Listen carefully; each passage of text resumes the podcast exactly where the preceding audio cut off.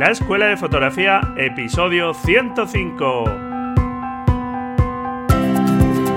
Bienvenido a este podcast para amantes de la fotografía, en el que con grandes expertos y de la mano de Braulio Moreno aprenderás los conceptos que hay detrás de las buenas fotografías, desarrollarás tu creatividad y encontrarás la motivación necesaria para seguir avanzando.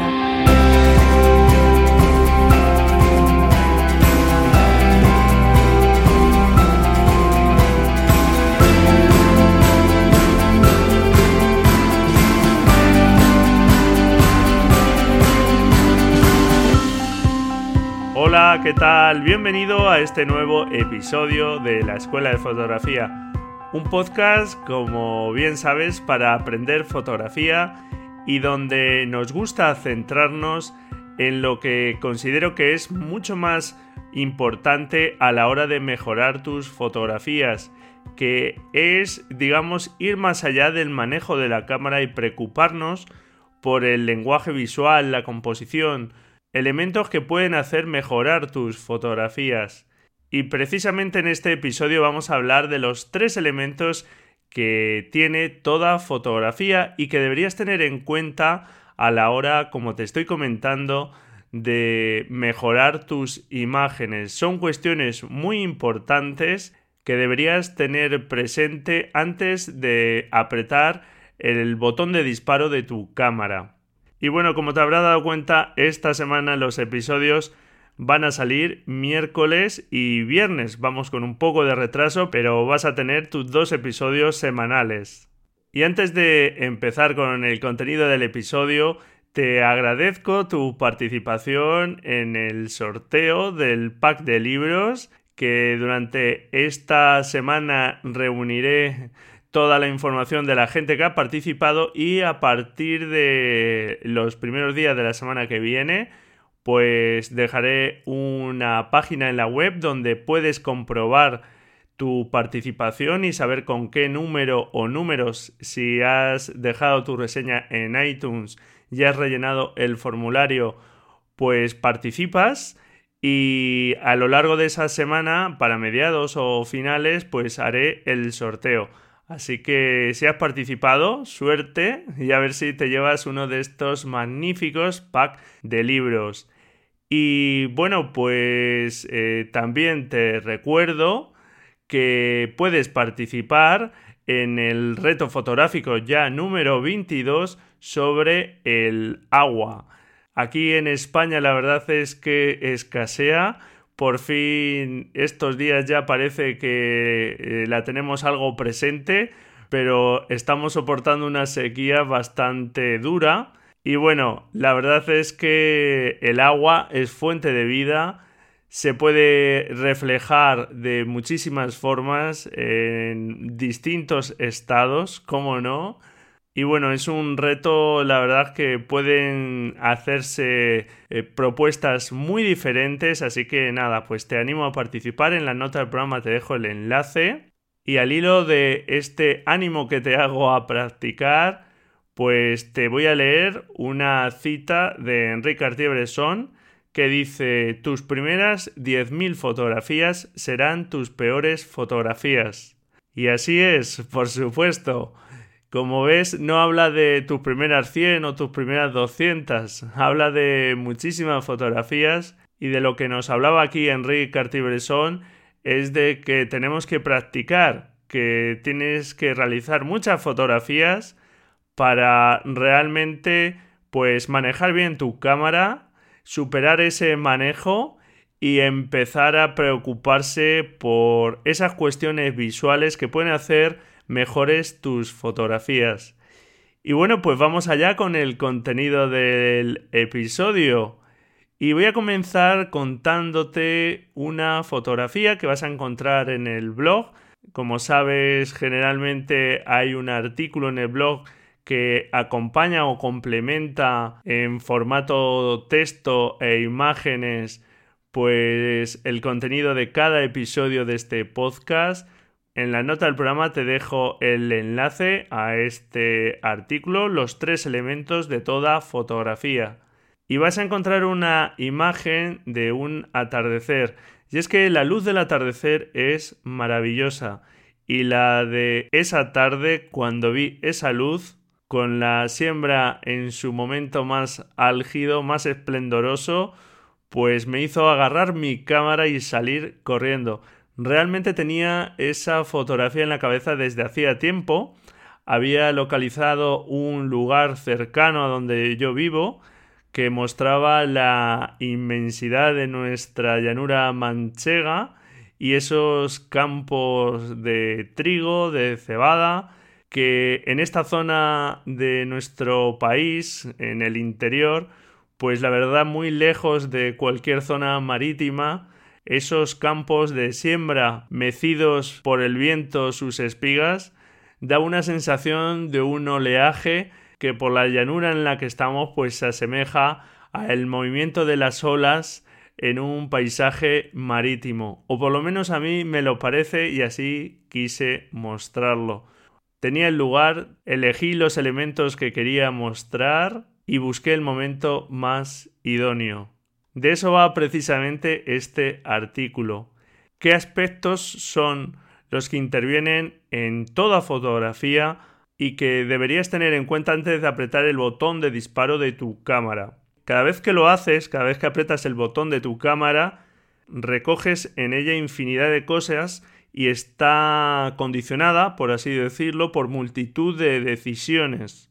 Y lo que aparece al final en una fotografía depende de muchos aspectos. Pero hoy quiero hablarte realmente solo de tres elementos que están presentes en toda fotografía. Conociéndolos podemos poner foco en cada uno de ellos para intentar que sume, que aporte a nuestra fotografía y aunque cada disciplina de la fotografía puede requerir de aspectos a tener en cuenta muy distintos, si tenemos en cuenta la composición, la luz y el momento, estaremos más cerca de las buenas fotografías. Estos son los tres elementos de los que te voy a hablar en este episodio. Y venga, vamos con estos elementos. Composición, en tus fotografías aparecen distintos elementos. Con composición nos referimos a dónde colocamos esos elementos y qué elementos aparecen, cómo se muestran en tu imagen. En el episodio 101 te hablaba de la fotografía minimalista y cómo reducir los elementos que aparecen en tu fotografía puede ayudarte a que tenga más impacto controlando los elementos que aparecen. A diferencia de otras artes como la música, la pintura o el diseño, donde partiendo de un lienzo en blanco se van añadiendo elementos, generalmente en la fotografía se parte de una realidad que es amplia, compleja y desordenada y generalmente lo que hacemos los fotógrafos es centrarnos en determinada parte, excluir elementos para hacer más comprensible la imagen. Por lo tanto, el primer aspecto que tienes que considerar de la composición es el encuadre, que define qué aparece en tu fotografía y qué queda fuera de él. Cómo aparecen los elementos en tu fotografía tiene mucho impacto. Imagina que aparecen dos elementos simplemente, un árbol y una persona. Pues podríamos situarlos en distintas partes de nuestra fotografía y significan cosas muy diferentes que estén en un sitio o en otro sin incluir más elementos, solamente esos dos elementos. Por lo que se trata no solo de decidir qué elementos van a aparecer en la fotografía, sino cómo los colocamos en nuestra fotografía, cómo aparecen. Respecto al encuadre, tienes que tener en cuenta que un objetivo angular por ejemplo, un 18 milímetros, un 16 milímetros, es un objetivo muy incluyente, ya que tiene un campo de visión amplio y la profundidad de campo a una determinada apertura es mayor comparada con un objetivo más tele. Y por el contrario, un objetivo con focal larga, por ejemplo, un 200 milímetros, pues eh, permite excluir elementos más fácilmente de una escena compleja porque estamos reduciendo el campo de visión y la profundidad de campo.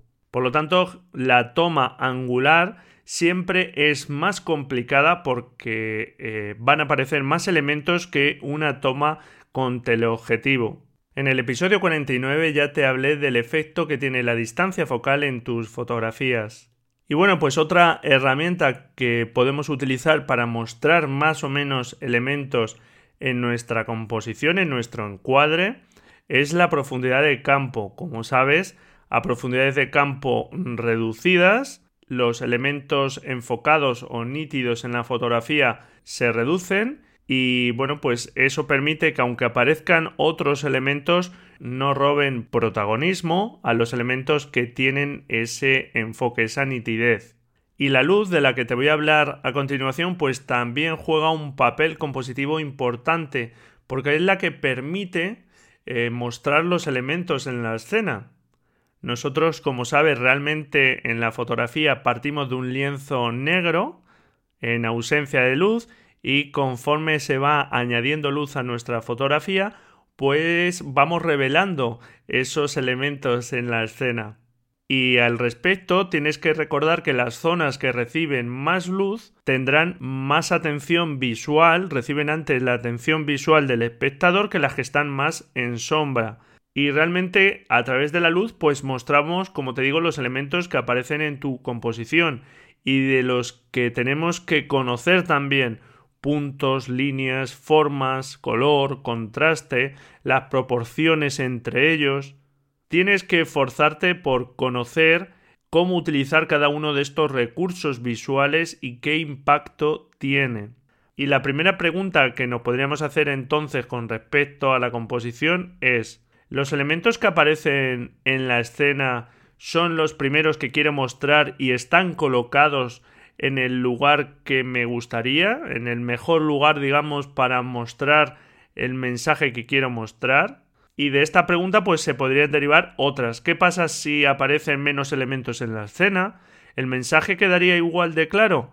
Porque como ya te comentaba en el episodio 101 sobre el minimalismo, la reducción de elementos ayuda a dejar más claro el mensaje. Si los elementos de la escena no están en el lugar que me gustaría, ¿puedo moverme en la escena para que cambie su ubicación relativa en la imagen?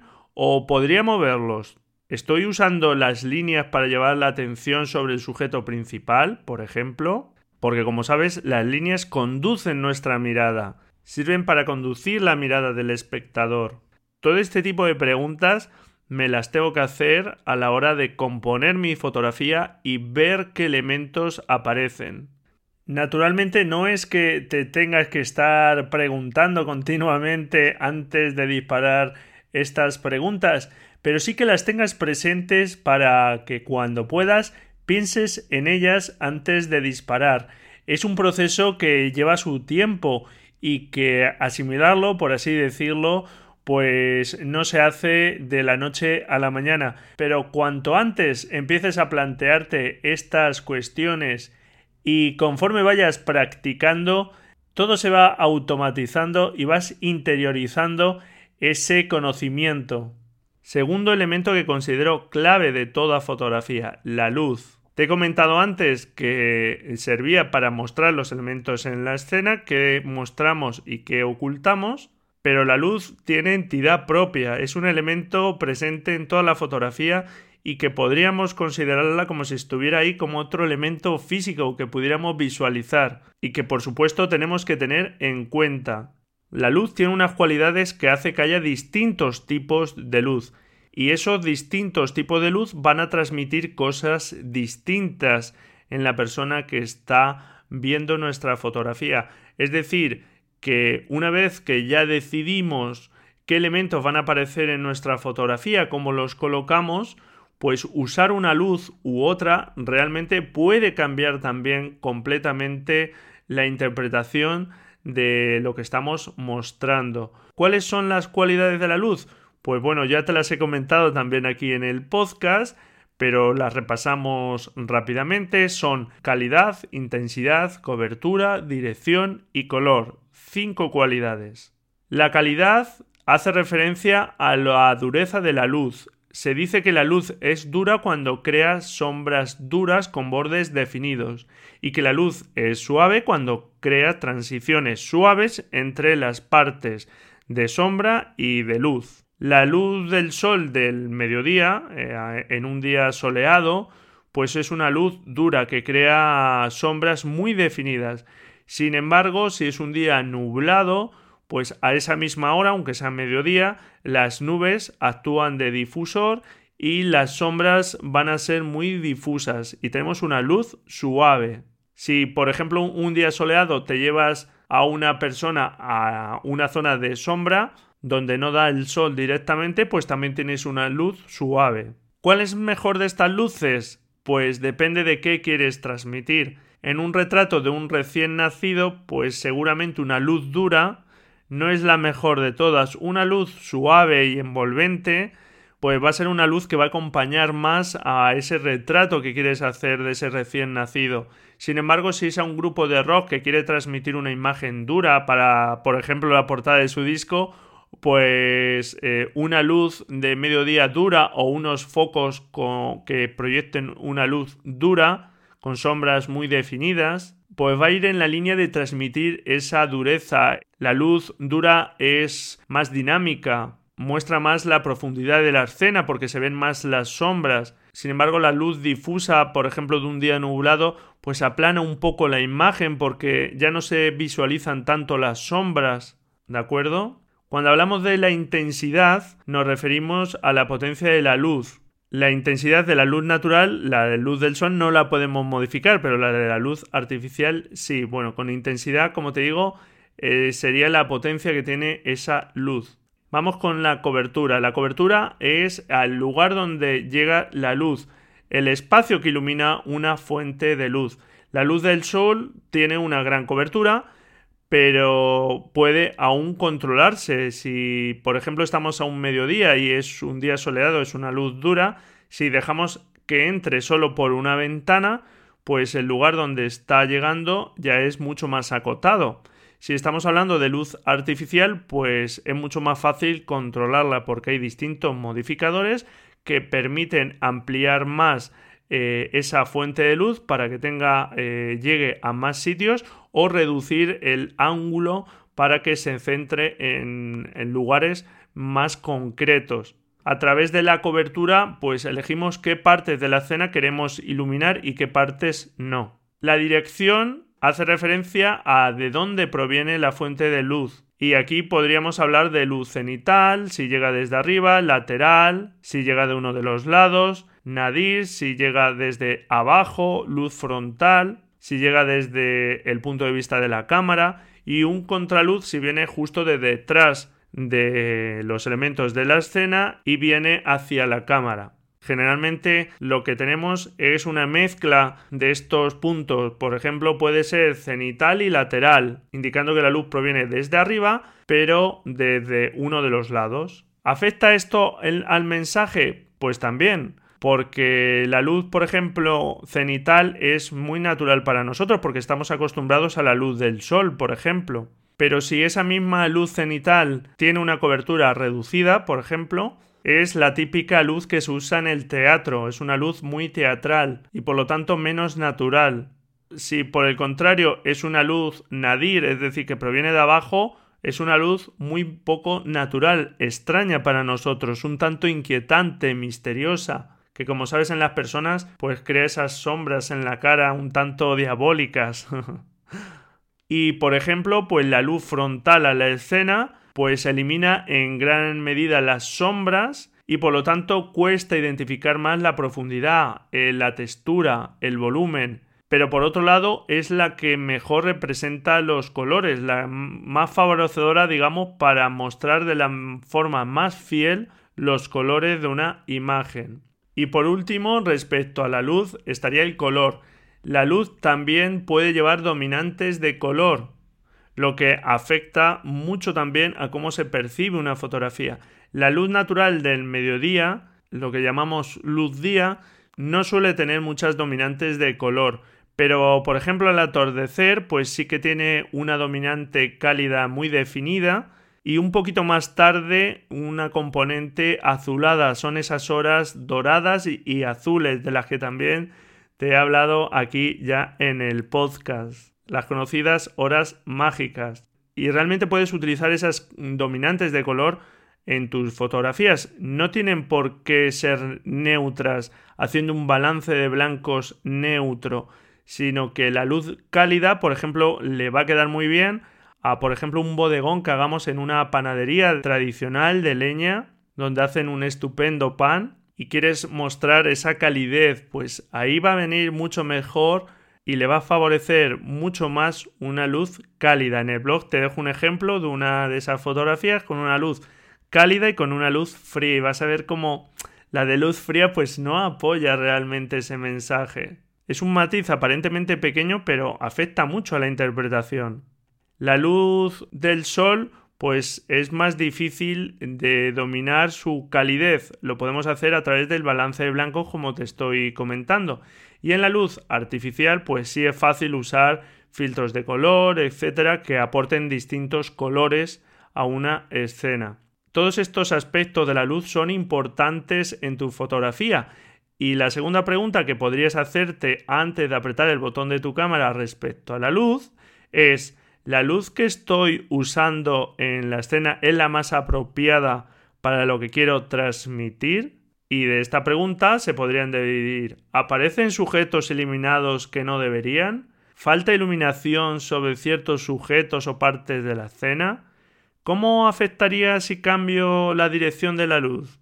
Todo este tipo de preguntas nos la podemos ir haciendo para realmente entender cómo funciona la luz y poco a poco ir dominando el impacto que tienen nuestras fotografías. Y el último elemento que podría ser importante en todas las fotografías es el momento. Se dice que una fotografía tiene momento si la captura se ha realizado en un instante que aporta algo especial a la imagen. Así, por ejemplo, en la fotografía de paisaje que te comentaba al principio del episodio, esa fotografía de ese atardecer, pues realmente recoge un momento de luz. Cuanto más extraordinaria es esa luz que aparece en nuestra fotografía, pues impactarán más al espectador. Y una fotografía de paisaje, por ejemplo, pues también puede recoger un momento climatológico extraordinario, con unas nubes impactantes por su forma, su color, por eso se dice que fotografiar en un día soleado, sin nubes, con un cielo totalmente despejado, pues suele dar fotografías primero con luz dura y que el cielo pues no aporta mucho. Esos momentos extraordinarios en la naturaleza suelen durar muy poco, generalmente cuestión de minutos, a veces casi ni un minuto, son cuestiones rápidas. Pero si hablamos, por ejemplo, de fotografías a personas, como una fotografía en una boda, pues tendrá momentos si ha captado, por ejemplo, una mirada cómplice de los novios, un beso apasionado, o el tropiezo con cara de susto de la madrina, o ese llanto tierno de la abuela, todos esos momentos son únicos, con sentido, que aportan a la fotografía y con sentimiento. Los momentos o situaciones de personas o animales también, que en la fotografía de fauna pues se dan también esos momentos, suelen ser cuestión de segundos, a veces de décimas de segundo. Es ese momento decisivo del que hablaba Enrique Artibresson o el mismo Lartigué que te comentaba en el episodio 103. Por ejemplo, la fotografía de calle es un tipo de fotografía que se presta mucho a captar ese momento donde justo pues una persona está en este punto cuando otra está en este otro y esa colocación pues muestra algo añadido a la fotografía. Por lo tanto, una fotografía con momento es un plus, un añadido a la fotografía. Si una fotografía tiene buena composición, tiene buena luz y encima recoge un momento especial, no tiene por qué ser una obra maestra, pero sí será una buena fotografía. No todas las fotografías quizá puedan tener ese momento, pero si lo muestran, está claro que impactarán más al espectador. Y seguramente de los tres elementos que te he comentado, composición, luz y momento, este último, el momento, es el más difícil de controlar, de prever, por eso es muy importante la práctica y afinar nuestra visión para estar listos, prestos a ese momento del disparo y que no se nos escape esa fotografía.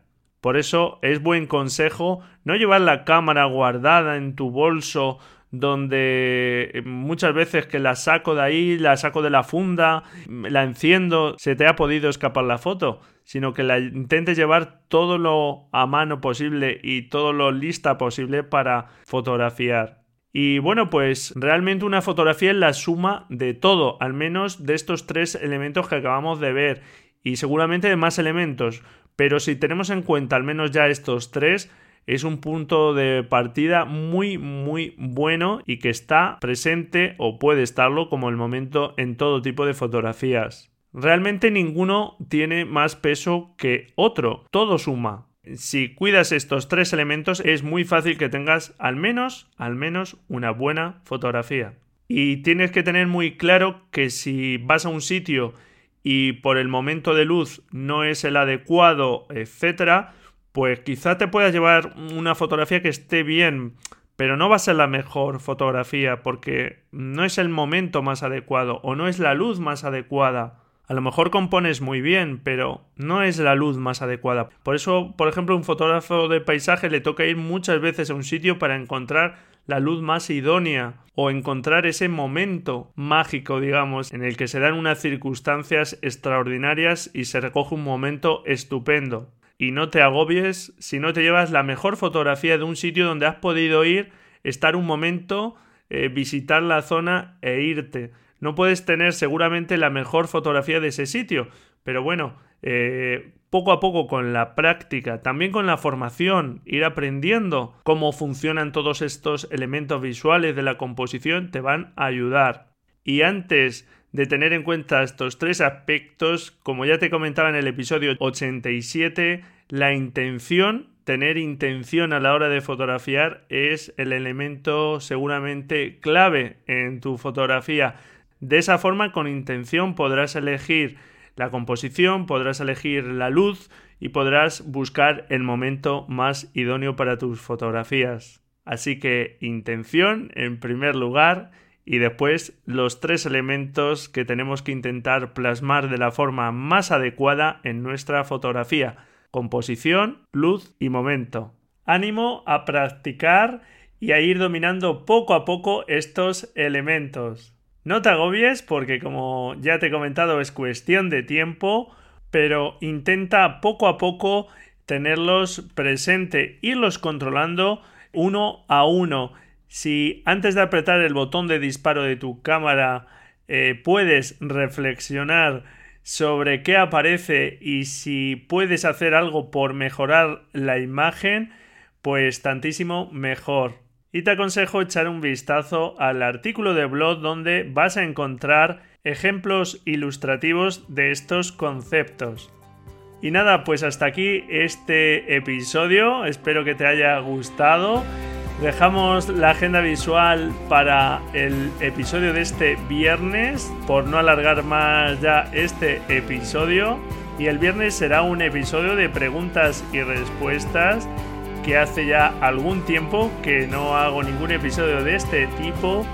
Y bueno, ya sabes, encantado de que me dejes tus comentarios sobre qué te parecen los elementos que te comento que me dejes tu valoración y tu reseña en iTunes, tus comentarios y tus me gusta en iBox. Espero que tengas suerte en el sorteo de los packs de libros. Felices fotografías y nos escuchamos el viernes, si tú quieres, claro. Adiós.